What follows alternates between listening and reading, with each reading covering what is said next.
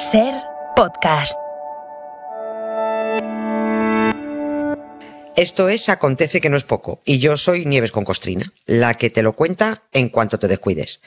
Cada fecha esconde grandes historias minúsculas, o no. A veces guarda pequeñas historias con mayúscula. Aquí te dejo escuchando una.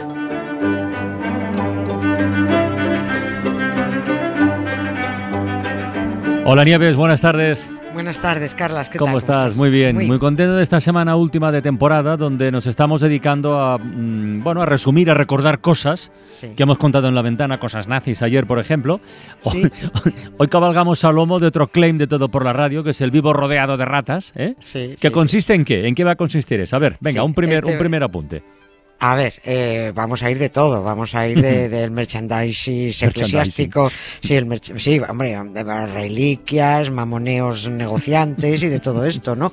Pero bueno, sí, el, el mundo hace siglos que está mangoneado por religiones y, y- y por monarquías, o sea que no Bueno, pues sabe- mira, vamos a empezar sin anestesia. Va, Vivo rodeado de ratas. ahí. Ahí, venga, dale. venga. Chiquito.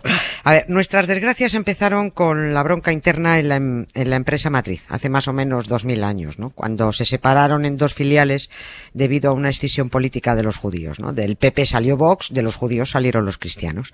Pero las bases ideológicas y los, los estatutos sociales son los mismos. Así lo contamos cuando explicamos por qué la Semana Santa cada año cae donde le sale del bolo. Ah, sí, me acuerdo. Claro. sí, sí, sí. Y, y porque dice, bueno, porque ahora en abril, ahora en marzo, ahora mediados, ahora tal. Bueno, pues es que eh, eh, tuvieron que repartirse la celebración de la Pascua judíos y cristianos para no coincidir, porque pese a presumir del mismo Dios, estaban a hostias entre ellos directamente, ¿no? Nunca mejor dicho. Oh, sí, sí, Perdón, por eso, por eso. No, no se te ha escapado. Una vez dividido el negocio, cada empresa tiró por su lado y los cristianos, que digamos eran los nuevos, tuvieron que empezar a crear mercado, abrir líneas de negocio. Y ahí se inventaron que apareció eh, Elena de Constantinopla, la madre de Tino, de, De Constantino, Constan- sí. Constantino, Por favor. que en una, en una extenuante labor excavadora por Jerusalén encontró la cruz de Brian, la corona de espinas, los esqueletos de los tres reyes magos, el sepulcro, la columna de la flagelación, la tabla de la mesa de la última cena, el cuchillo de la circuncisión del judío Cristo, la piedra sobre la que lo circuncidaron, el látigo con el que le arrearon, las cuerdas con las que lo ataron, todo. Pues todo, ya, ya encontró cosas. To- todo, ¿No? Elena, claro. ah, pues, evidentemente tuvieron que declararla santa por encontrar Mm. tantas cosas y patrona de los arqueólogos. Es que lo había encontrado todo, ¿no? Ella abrió el departamento comercial de las reliquias y a partir de ahí mm, pues ya llegó la demencia, el desvarío, el, el frenesí por tener un hueso de alguien, ¿no? Porque se veneran en el mundo la lengua de la Virgen, un pelo y su hígado garrapiñado, que digo yo, es que no piensan que esta mujer se supone que subió a los cielos y nunca más se supo de ella. ¿Cómo va a tener el hígado si se lo llevó puesto la mujer? Pues no puedes tener el hígado por ahí, ¿no? Aunque también existen por ahí, mm, lo contamos, cuatro cordones Sí, umbilicales sí, sí, de. Brian y en su momento se llegaron a contabilizar hasta ocho prepucios. Que bueno, lo, lo que hicieron fue retirarlos todos, e hicieron, unos se perdieron, dijeron, Mm. otros hicieron como que los habían robado, y dijeron, esto hay que hacerlo desaparecer, porque el mundo avanza y la gente no es idiota, ¿no? Bueno, por no hablar del huevo que puso el Espíritu Santo, que custodiaban en la catedral de Maguncia, y que fue Lutero y lo Sí, tiró al lo tiró. contenedor de orgánico. Always look on the bright side of life. Always look on the light side of life. If life seems jolly rotten, there's something you've forgotten, and that's to laugh and smile and dance and sing.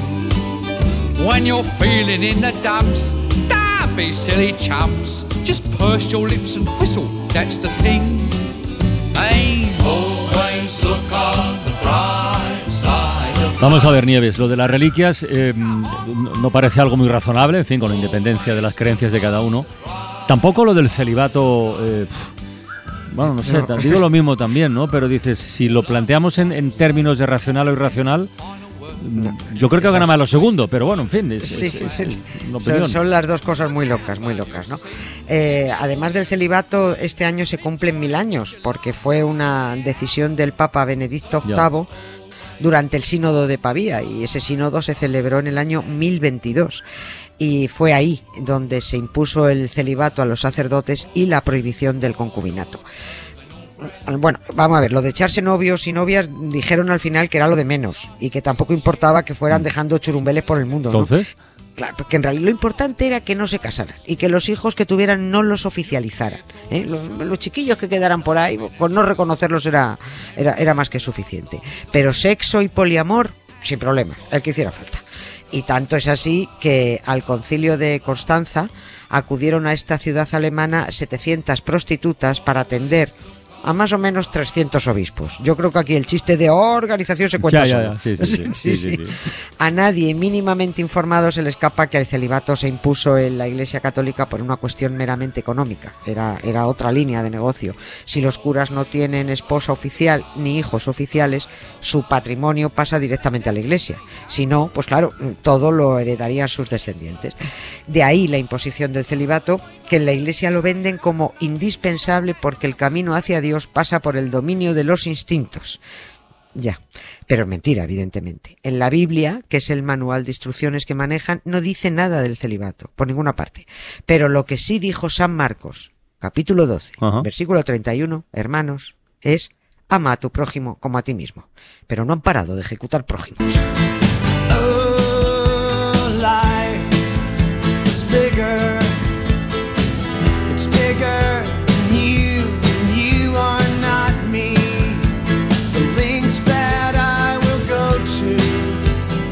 Distance in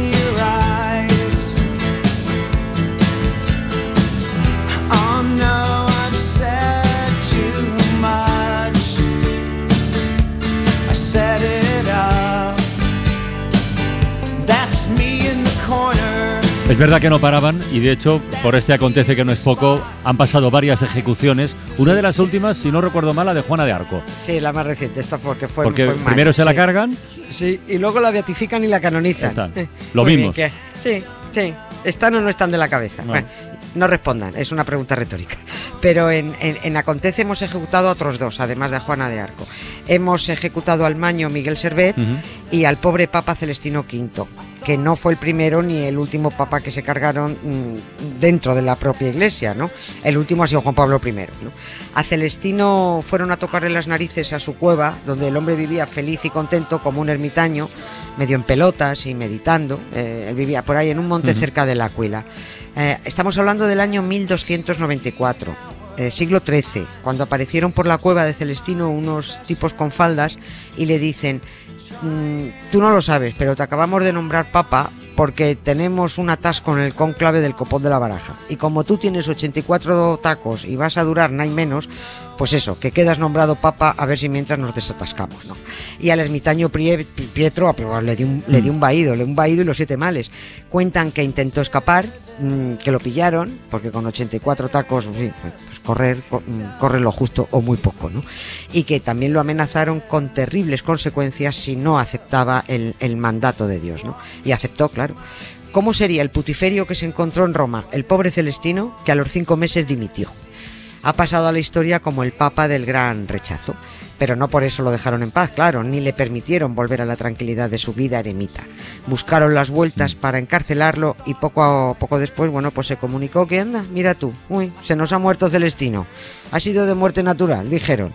Mm, Pero lo que pasa es que siempre se ha sospechado que lo mataron. ¿Por porque qué? Es que, lo, porque tenía el hombre un clavo clavado en el cráneo.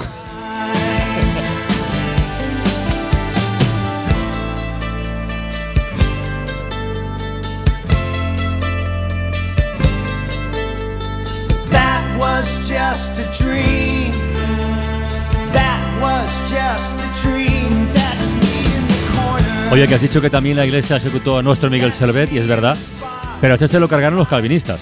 Sí, cierto, cierto. En, Gi- en Ginebra, se lo cargaron en Ginebra. A mediados del, a mediados del siglo XVI.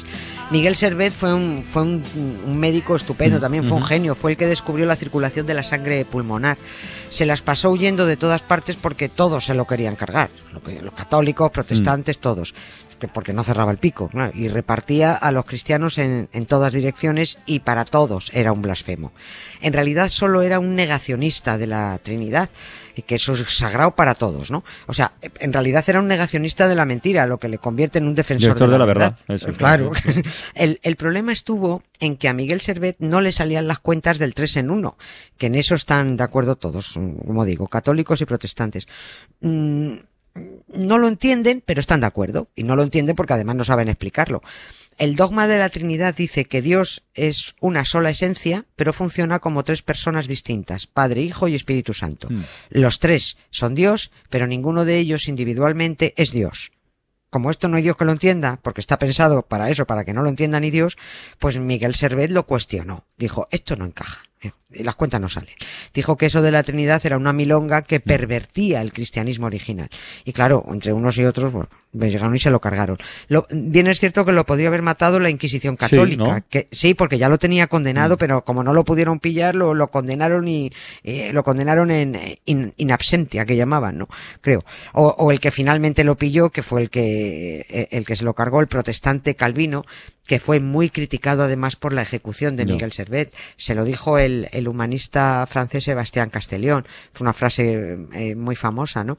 Ser, le dijo, Servet eh, no te combatió con las armas, sino con la pluma, y tú has contestado a sus escritos con la violencia.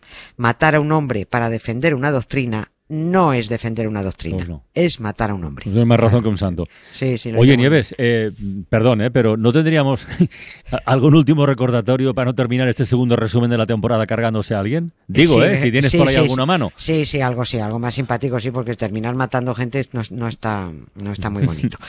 Pues eh, podríamos terminar con Napoleón. Bueno, venga. Napoleón, que esté como este es el perejil de las salsas, sí, pues este va a estar en, en la religión, en la política, en las invasiones, en las guerras, eh, este va a estar en todo. Pero él no era partidario de ¿Qué religión. va? No, él, él- a él no le importaba, le importaba todo, a Dios un mojón. Era- él jugaba con, con el Papa y con Dios según le, le venía por cuestiones Mm. políticas, ¿no? Él no era ni de religiones, ni de curas, ni de dioses, pero sí sabía cómo poner todo eso a, su servicio, porque es lo que hacen todas las religiones, poner a Dios al servicio, al servicio del hombre. Y lo que contamos fue cuando en 1806 Napoleón retiró el catecismo cristiano e impuso su catecismo imperial como el único y obligatorio en toda Francia. Todo aquel que viviera en el territorio del imperio napoleónico, fuera musulmán, judío, cristiano, medio pensionista, da igual, debía obediencia al emperador Napoleón. Por encima de Napoleón ni Dios. Solo una de las preguntas de aquel locuelo catecismo voy a leer para entender No. cómo las gastaba Napo. Decía en las preguntas de ese catecismo, ¿cuáles son los deberes de los cristianos hacia Napoleón I, nuestro emperador? Respuesta. Los cristianos debemos a Napoleón I, nuestro emperador, amor, respeto, obediencia, lealtad, servicio militar y los impuestos ordenados para la preservación y defensa del imperio y de su trono. Ole, qué arte. En fin, para redondear la jugada, lo único que le faltaba al emperador era un día propio para celebrar su, su festividad y para que lo festejaran los demás, claro. Hacía falta un San Napoleón y lo puso el día de su cumpleaños, que era el 15 de agosto, que es el día de la Asunción de la Virgen, la que se fue sin hígado a la que le dio un empujón a esta mujer, la peó del calendario y a tomar vientos. ¿Para qué celebrar a un personaje de ciencia ficción estando él ahí?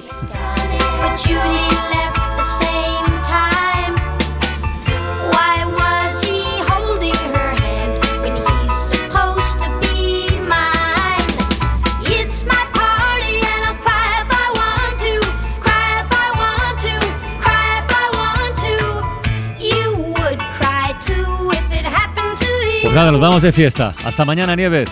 Un beso, Carlos. Un beso. gracias. Adiós. Suscríbete a Acontece que no es poco. Todos los episodios y contenidos adicionales en la app de Cadena Ser y en nuestros canales de Apple Podcast, Spotify, iBox, Google Podcast y YouTube. Escúchanos en directo en la Ser de lunes a jueves a las 7 de la tarde. Cadena Ser. La radio.